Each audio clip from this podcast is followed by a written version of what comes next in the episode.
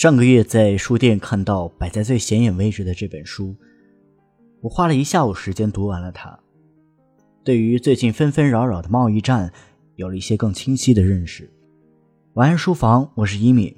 今天我希望把这个书里的故事分享给你，看看这个无比相似的事情是如何发生在同样是西方发达国家的法国身上。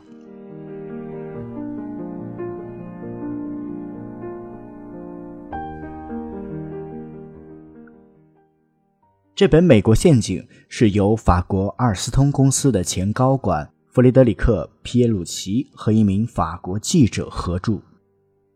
他刚一在法国出版，便引起了巨大的反响。这本书以皮耶鲁奇的亲身经历，揭露了美国政府打击美国企业竞争对手的内幕。阿尔斯通公司成立于1928年的法国，目前在全球拥有9万多名员工，在电力。能源和交通等领域处于世界领先的地位。可以说，世界上每四个灯泡当中就有一个灯泡的电力来源于阿尔斯通的技术。阿尔斯通造的燃气轮机是天然气发电厂的核心设备，也是万吨航母的动力心脏。阿尔斯通之于法国，恰如今日华为在中国的地位。但让世界震惊的是。在二零一四年，这样一家巨无霸，却被美国的能源巨头通用电气以一百七十亿美元的价格收购了其百分之七十的股份，其中就包含了公司最核心的业务部门。这样的一次收购，相当于法国将自己国家的发动机拱手让人。那么，为什么法国要把自己制造业的骄傲如此轻易的？卖给了最大的竞争对手呢。直到皮耶鲁奇的这本《美国陷阱》的问世，才让一切疑问有了些眉目。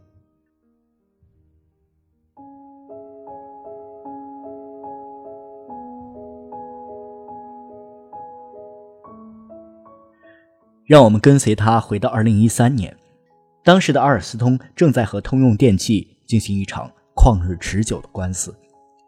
阿尔斯通从通用电气手中抢走了包括埃及、印尼等地在内的四十亿美元的订单。通用雇佣了庞大的律师团，起诉阿尔斯通是通过行贿才拿到订单。皮耶鲁奇曾经是阿尔斯通驻印尼的副总裁，他在印尼只待了两年，当时这个案件跟他没有任何联系。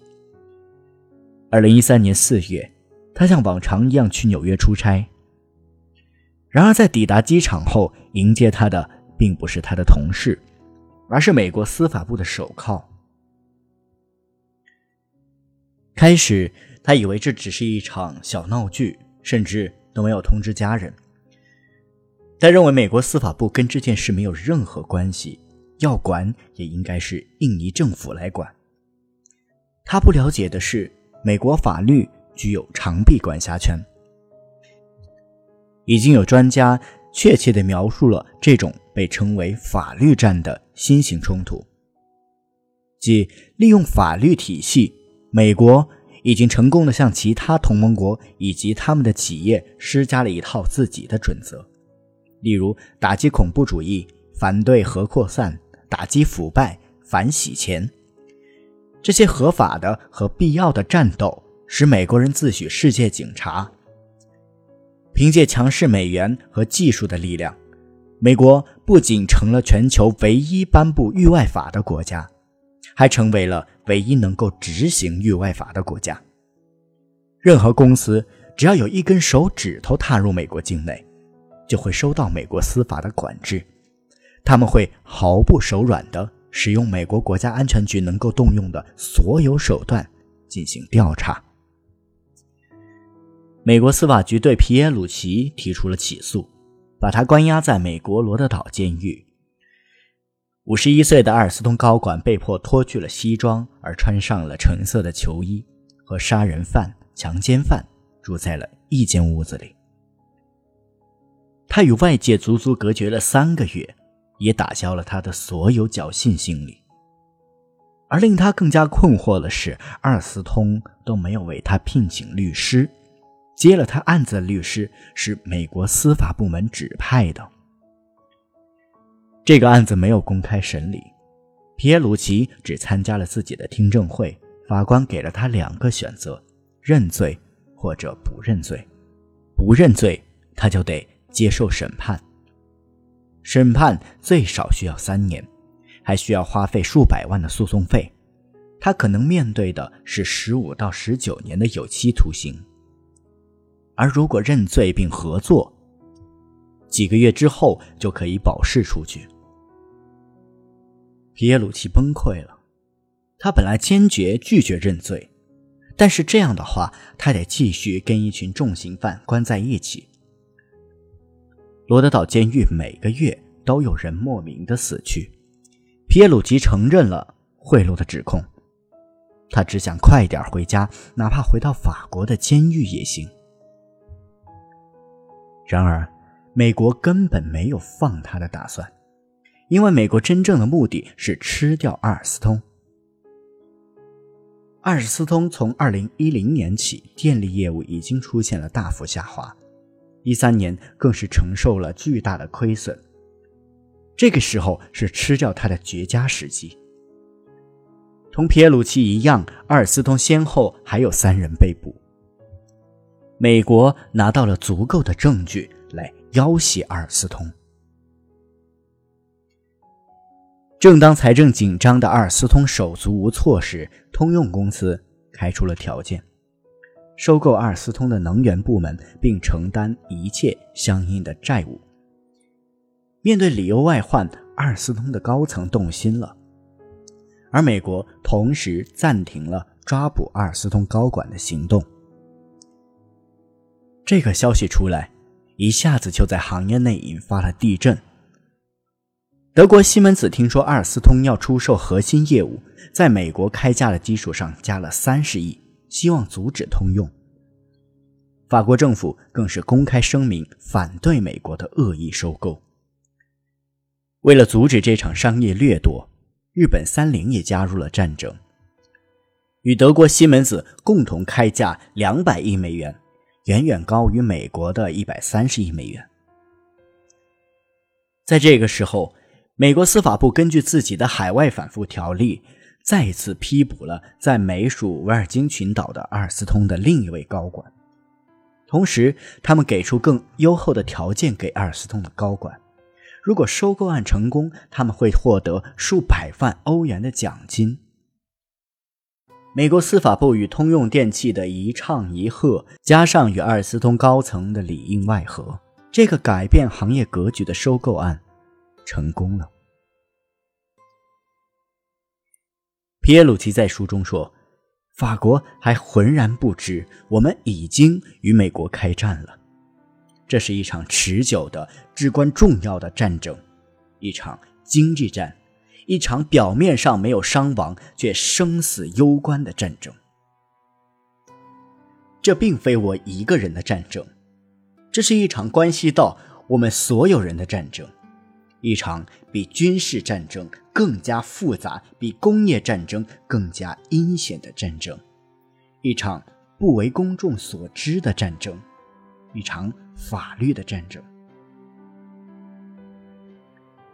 在收购成功的新闻发布会之后，皮耶鲁奇获准保释了。在经过二百五十天之后，他终于见到了外面的太阳。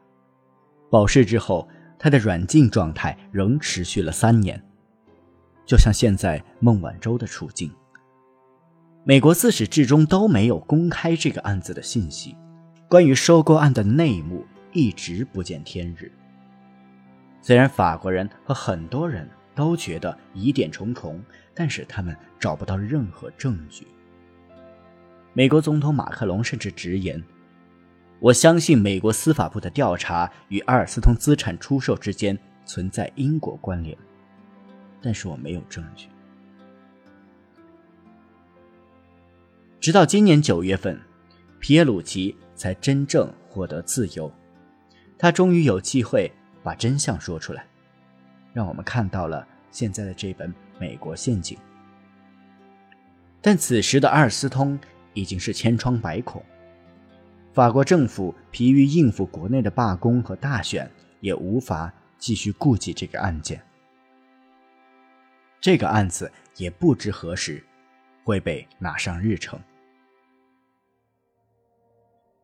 在后记当中，皮耶鲁奇说道：“面对这样一套倚仗军事实力、司法武器和信息技术的帝国主义逻辑，其他国家没有反抗的余地，要么屈服，要么合作，要么消失。面对美国的这种行径，我们必须放弃幻想，着眼现实，找他们所处的环境。那既非小布什总统所说的硬实力。”也不是克林顿总统所说的巧实力，更不是奥巴马总统所说的软实力。我们正处于美国的韧实力的控制下，而这仅仅只是故事的开始。对此，法国政府和欧洲其他国家的政府居然毫无反抗手段，这正常吗？难道我们已经变得如此弱小、忍辱负重、退缩不前？难道是我们唯一的出路吗？这就是发生在今天法国真实的故事。无法相信，几乎同样的故事就发生在现在的华为身上，而同样的故事也不止一次的发生在别的国家和企业当中。我们看到的是，无论是正当的法律诉讼，或是无谓的煽动舆论情绪都无法真正撼动美国的霸权主义。经济与技术上的巨大差距，短时间内确实没有谁能够动摇美国。但我相信，美国的霸权主义逆行道失，绝不长久。只有自由和包容，才是这个世界走向繁荣的不二法门。晚安书房，我是伊米。美国陷阱里的故事就为你讲到这里，我们下期再见。